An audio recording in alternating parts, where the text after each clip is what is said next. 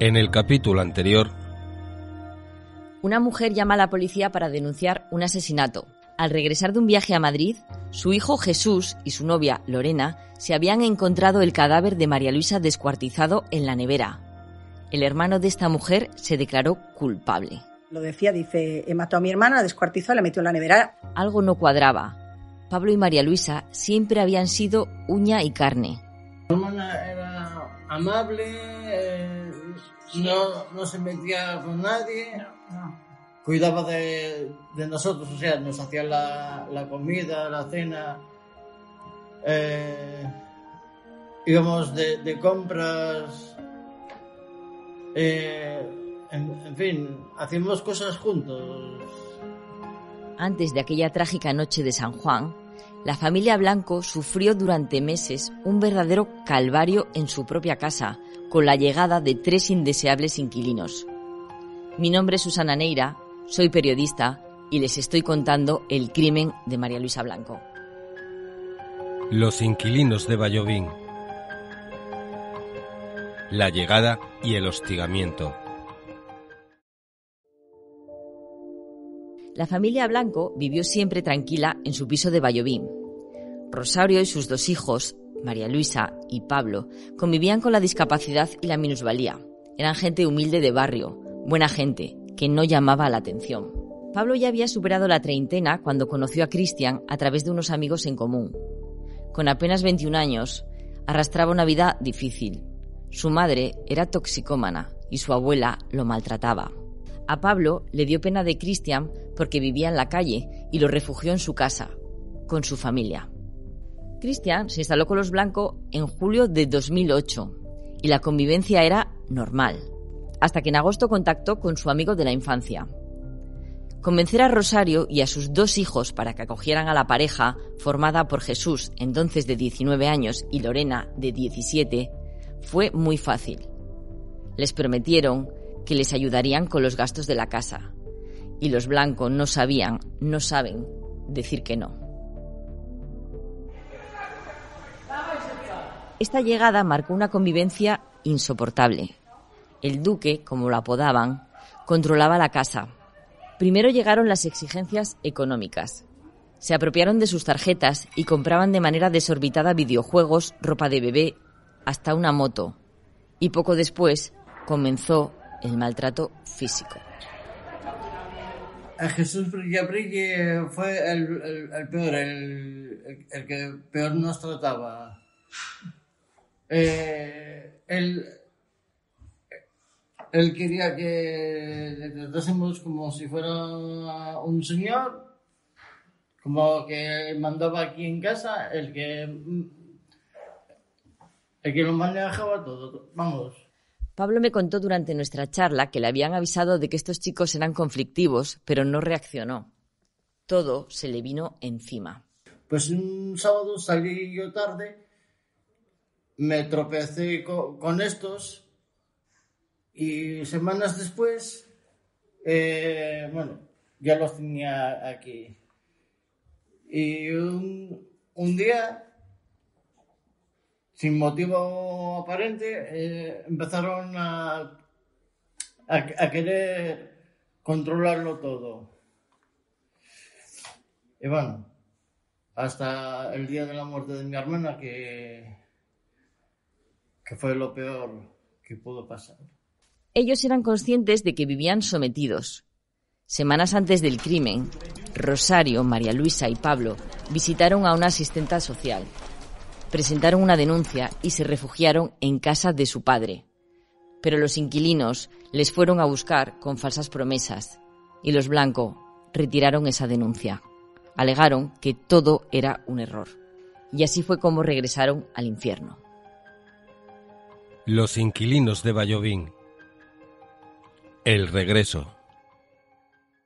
Con la vuelta a casa, los inquilinos se radicalizaron. Les quitaron las llaves y los móviles, les impedían salir solos y los echaron de las habitaciones. Tenían que dormir en el suelo. Cristian se postraba con un colchón en la puerta de casa para garantizar que nadie salía en busca de auxilio. Y entre aquellas paredes, las barbaridades se sucedieron. María Luisa era la menos dócil, la que protestaba. Tenía más carácter que su madre y su hermano. Solía plantarles cara y por eso la castigaron con mayor dureza. El informe policial enviado al juzgado refleja que Lorena tenía especial inquina a esta mujer. Fríos, calculadores. Sí, sí. Y la principal, la menor. La menor es la inductora de todo. La menor tenía celos de la chica que murió. Tenía celos. Porque esta chica es la única que les plantaba cara de la situación que estaba pasando en casa. Esa noche, El 23 de junio de 2009, aquella noche de San Juan, mataron a María Luisa. La noche, sin embargo, había empezado relativamente tranquila. Rosario y sus dos hijos se habían portado bien ese día y los inquilinos les iban a dar la cena, algo que no era tan habitual. La calma duró poco. Lorena soltó en la mesa que no se creía que María Luisa estuviese impedida de las piernas. La obligó a permanecer de pie en el pasillo mientras ellos comían.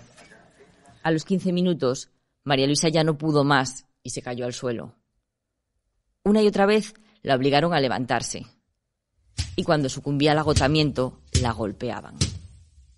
Con la situación absolutamente descontrolada, Jesús pidió a Pablo que estrangulara a su hermana y éste obedeció.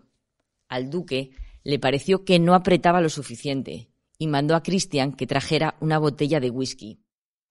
María Luisa murió por una intoxicación etílica y estrangulamiento. Todos presenciaron los hechos. Y a partir de ahí vino lo más escabroso.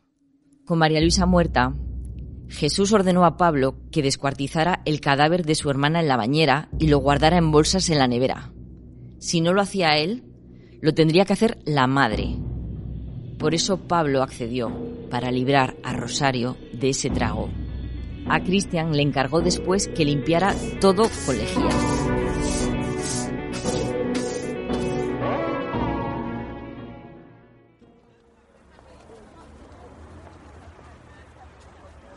Dos días después, la mañana del 25 de junio, los inquilinos visitaron una inmobiliaria.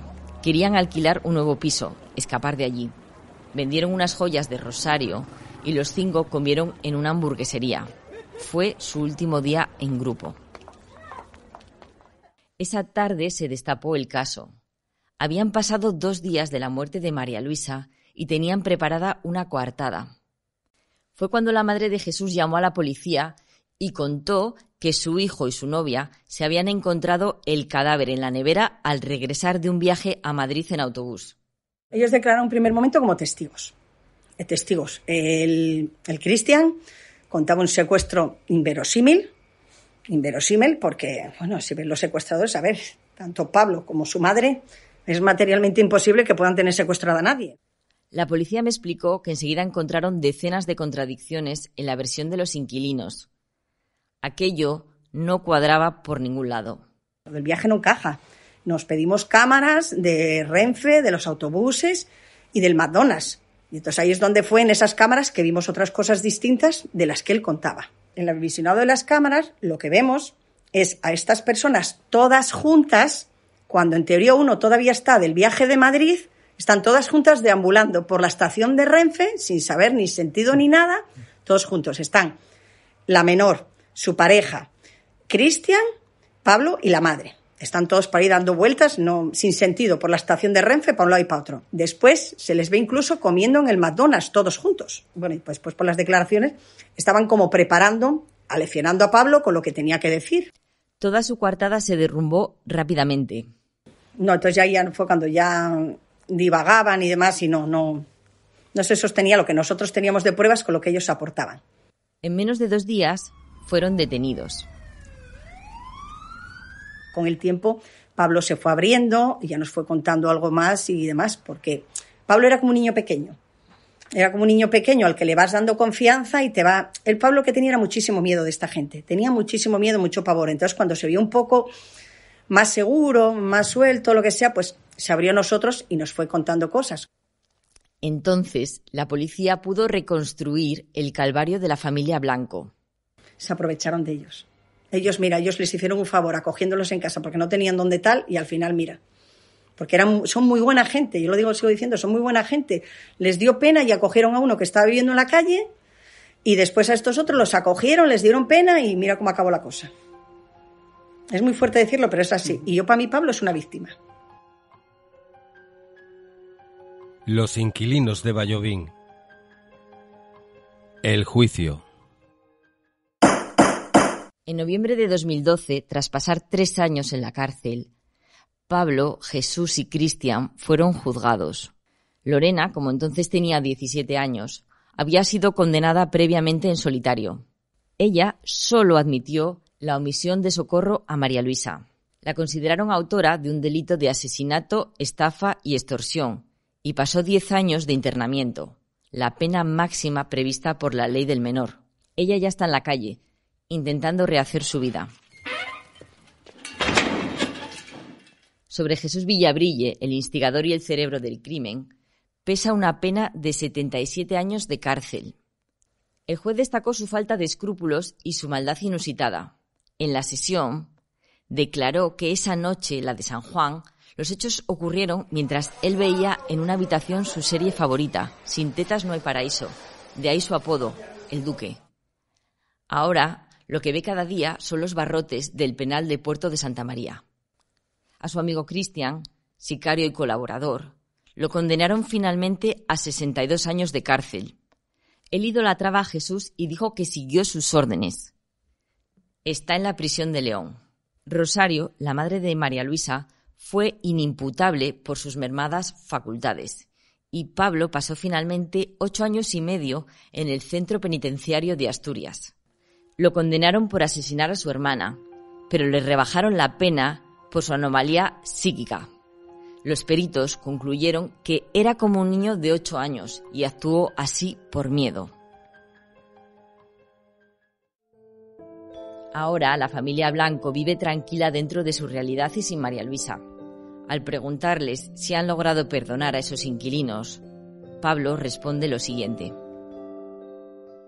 Cristian dijo que iba a declarar a mi favor, que que él vio lo que, lo que pasó. Yo, yo sé que Cristian estaba arrepentido de, de lo que hizo, porque hubo a veces que incluso se llegó a, pelear con Jesús e intentó defendernos.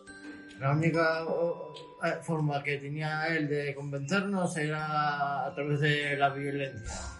Yo como no soy pacífico, no me gusta la violencia, pues no, jamás me he defendido, no, no soy de pegarme.